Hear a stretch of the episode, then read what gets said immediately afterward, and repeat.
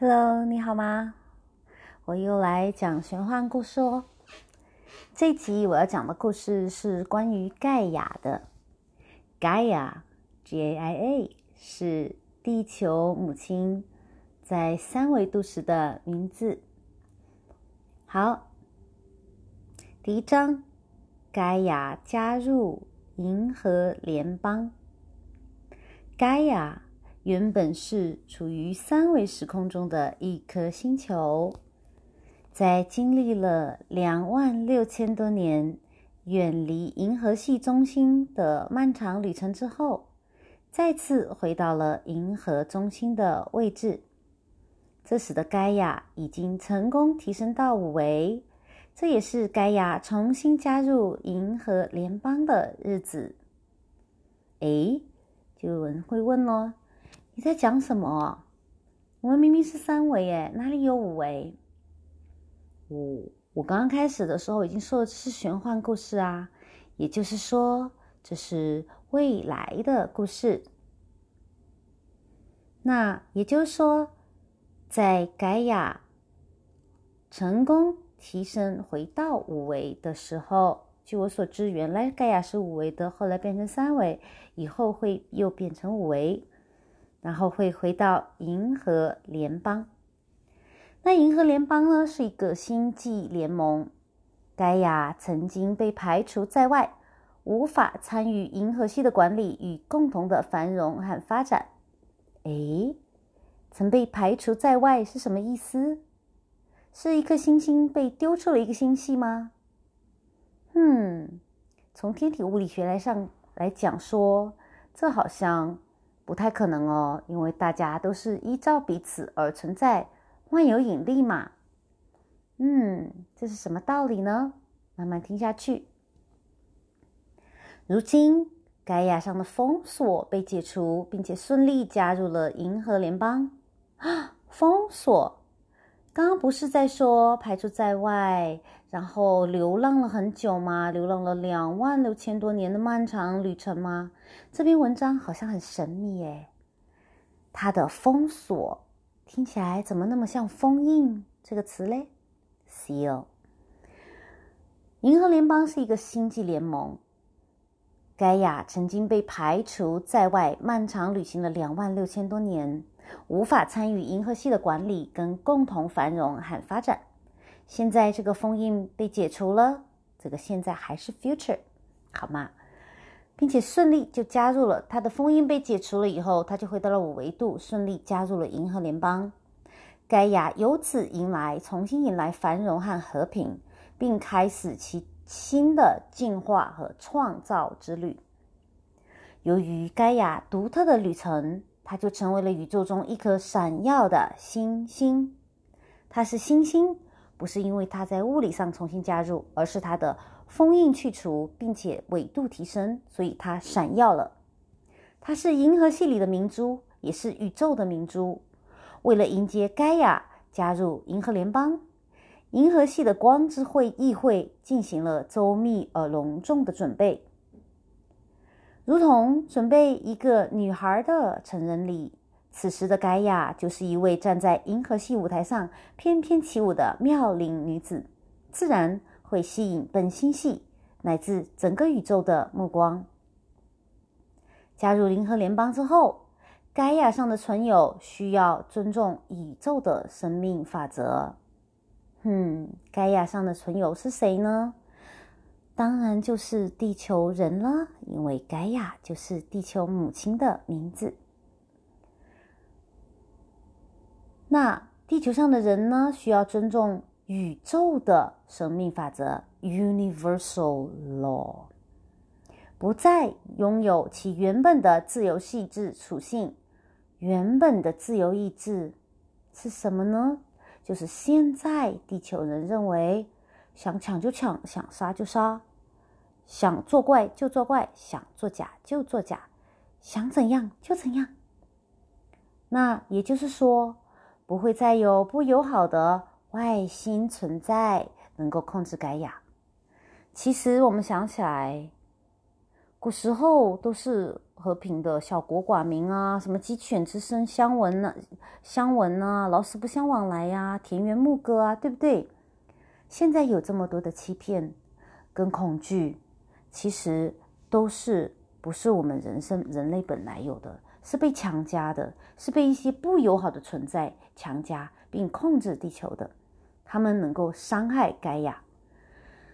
但是当我们升级并重新加入解解封印升级重新加入银河联邦之后，盖亚上的存友们再也不会相互伤害了，也就是人类不再会相互伤害了，也不再会继续伤害盖亚了。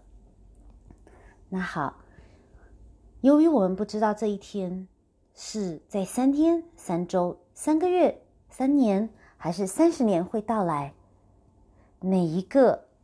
不贪心，而是善良的人，应该都会知道，我们要耐心的等待，并且作为这个美丽的计划的一分子。比如说，黑暗固然会在一定的时间笼罩大地，但是如果我们每一个人都变成光，每一个人都照亮彼此，那。黎明光明是不是就可以早些到来呢？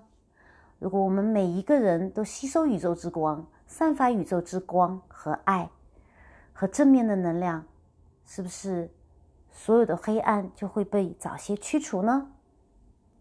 我是一直都在准备这一天的，所以下面我来跟大家讲宇宙生命法则是哪些，也就是未来我们要遵守哪些宇宙生命法则。也就是圣经里面讲的天上的法则是什么样的？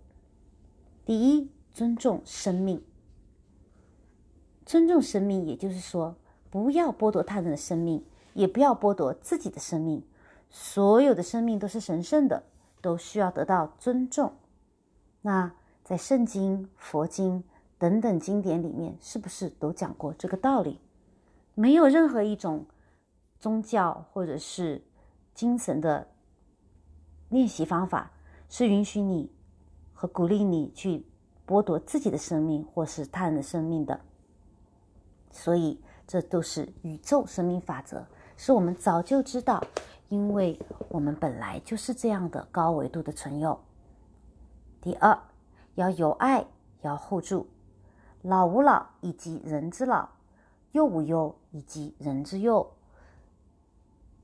独乐乐不如众乐乐。那圣经里面跟实际里面也都讲，不要觊觎他人的财产等等，不要说假话，不要做假见证，不要嫉妒，不要想着人家的老婆漂亮。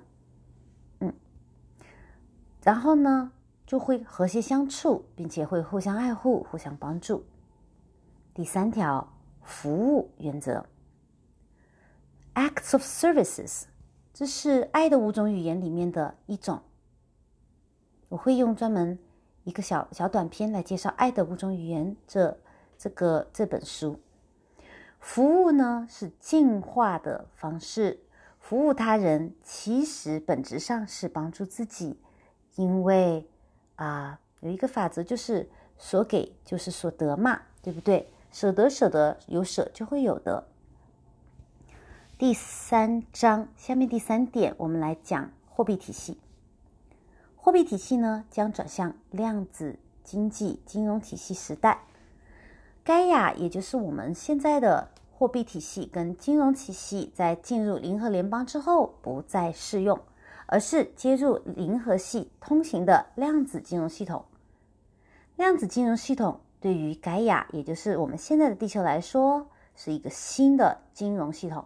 与曾经的货币金融系统截然不同。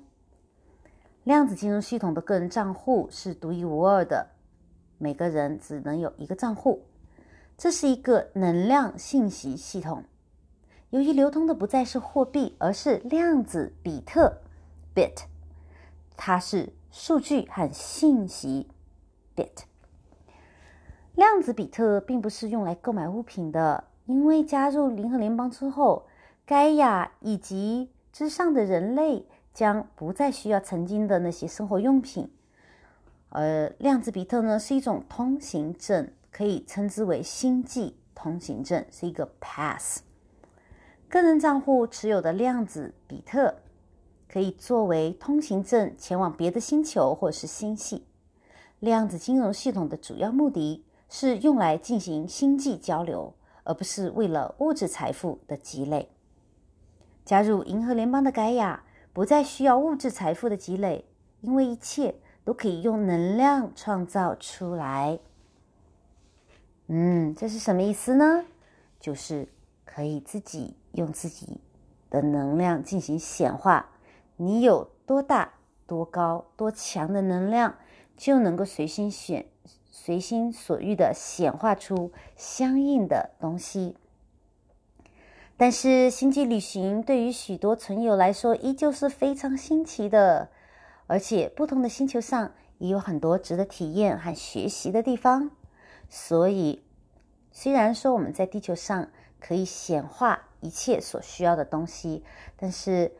去到别的星际的话，需要更大的能量，所以你的个人账户和就是非常的重要了。跟你自己是什么样的人，去到人家的星球也是需要一个 passport，对不对？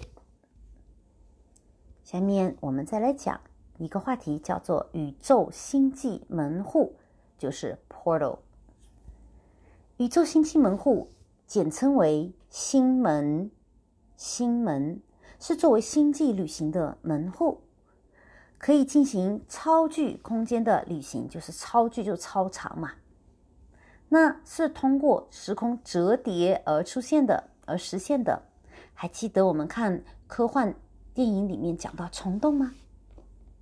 不同的时空在星门处交汇，就可以从一个星系到达另一个星系。盖亚上。也有很多的星际门户进入银河联邦之后，这些星际门户就会被获准开放。现在我们是被封印住的哦。盖亚上的存有，也就是我们和将来的我们，可以通过星门到达其他的行星或者是星系。其他的星际旅行者呢，也可以到达盖亚。哎，这什么意思啊？也就讲说，我们在很多科幻片里面看到，需要把人冷冻起来，然后旅行很多很多很多很多很多年，然后到达另外一个星球去拜访或去生存移民。其实，通过门户，我们可以很快的到达另外的地方、另外的星球、另外的星系去旅行了。由于盖亚进入银河系中央。加入银河联邦，此时的盖亚加入以后的盖亚就不会再受到不友好的外星文明的侵扰，他们的能量和盖亚的能量届时无法共存了。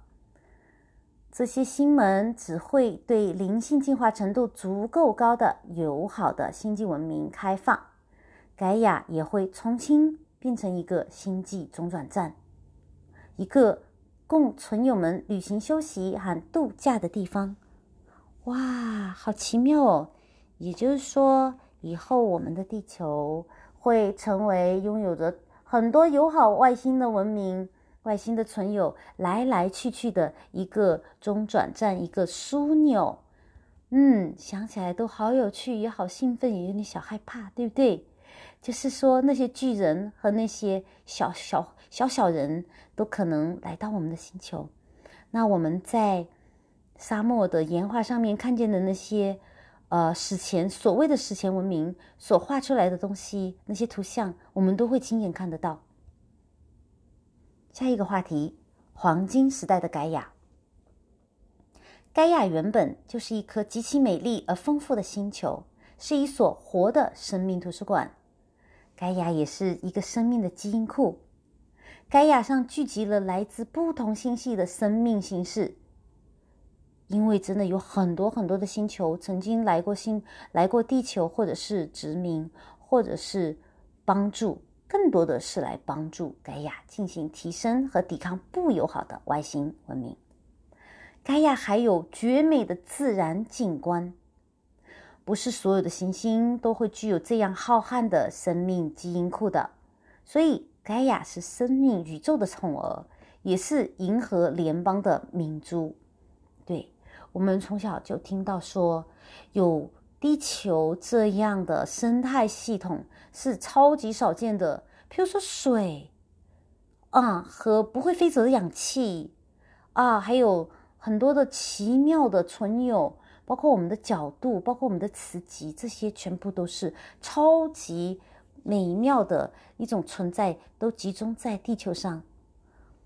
地球就是一个美丽的、适于生存的、漂亮的地方，所以我们要好好的爱护它哦，我们要好好的保护它哦。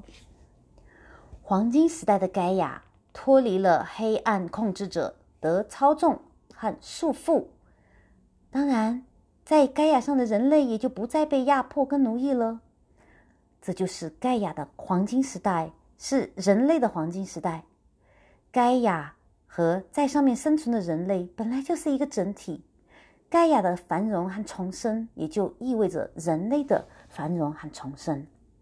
黄金时代的盖亚拥有绝世的光芒，并且开始新的宇宙时空螺旋之旅。所有的星球星系都在宇宙的巨大时空螺旋中旅行。盖亚完成了一次涅槃重生之旅，变成了完全的向上的回升，不会再降到物质和密度的最深处、最低处，也不会再经历星际战争，不会再被隔离。我非常开心阅读到这篇文章，因为他在讲一个美好的未来，而且这个未来对我来讲真的是触手可及，快要看到了。我相信，在我作为一个地球人的有生之年，一定会看到和经历这一天。在这一天到来之前，可能还会经历黎明前的黑暗，那样的痛苦、战争。疫情、饥荒等等，好像启示录里面说的什么硫磺啊、火山啊、地震啊、海啸啊、蝗虫啊、旱灾呀、水灾呀、火啊等等。那么我们在过去这几年，是不是真的有过很多灾难呢？比如说澳大利亚的大火、美国加州的大火，还有。核核辐射，跟重启世界重启战火，跟种族之间的冲突，跟火山的爆发，还有这个疫情，这个很痛苦的疫情，跟现在不可以说的这些打小争争的事情，还有大家全球都用口罩捂住了自己的微笑，阻隔阻隔了自互相之间的拥抱。还有九一一以后，全世界进入了一个需要大量的不不互相信任，而是陌生人在你身上摸来摸去，进行各种安检。不仅是在机场，而且进入巴士站、地铁站、政府机关大楼都需要做，甚至啊一些球赛场合跟其他的机会都会。做的这种行为，现在更是有了口罩，把我们把我们离分离开。我记得从前的美国和欧洲，都是一个任何人互相见到都会开心的打招呼、聊天的一个过程。可是现在呢，不仅大家有了互相各自的猜疑，九一一以后有了互自各相猜疑。不得不接受被陌生人摸来摸去，把你的旅行箱翻来翻去，翻个七八十遍。而且，我们现在经历了一个更大的隔离的时代。就像我在前面某一期说的，有一期说的，打针并不能保证你有任何的收效，但是你还是必须打。很多工作要求你必须要打针，真的是非常的让人。痛心痛就是 frustrating 的一种事情。好在我们还是有希望，这一切的发生都是有道理、有原因的。我在这一年的大觉醒活动运动中的 movement 中，我从小的一些直觉，今天得到了越来越多的验证，所以我才敢说，我真的有这些感悟。这些文章说的就是我从小就隐隐约约知道的知识，我的直觉。我的观察，我的体悟，我都是基本上完全赞同的东西，才跟大家进行分享。我希望他们在你的心的某一部分能够激起一些回响。所谓念念不忘，必有回响。所谓星星之火可以燎原。愿我真诚的分享，能够给你带来一点启发，一点好奇，去。通过 Google、YouTube、Instagram、Odyssey、Rumble 跟许多的网站类似的网站，去启发你的内心的智慧，启发你的高维意识。也许你也会发现，这一切原来都是真的，并不是 Lucy 讲的玄幻故事。好，这一集比较短，就是这样。如果你喜欢听我的讲故事，那我还有很多差不多都是一小时的，可以陪着你开车、健身、煮饭、园艺、走路、爬山等等都可以哦。所以呢，希望你过一个美好的一天。我们下一集再见。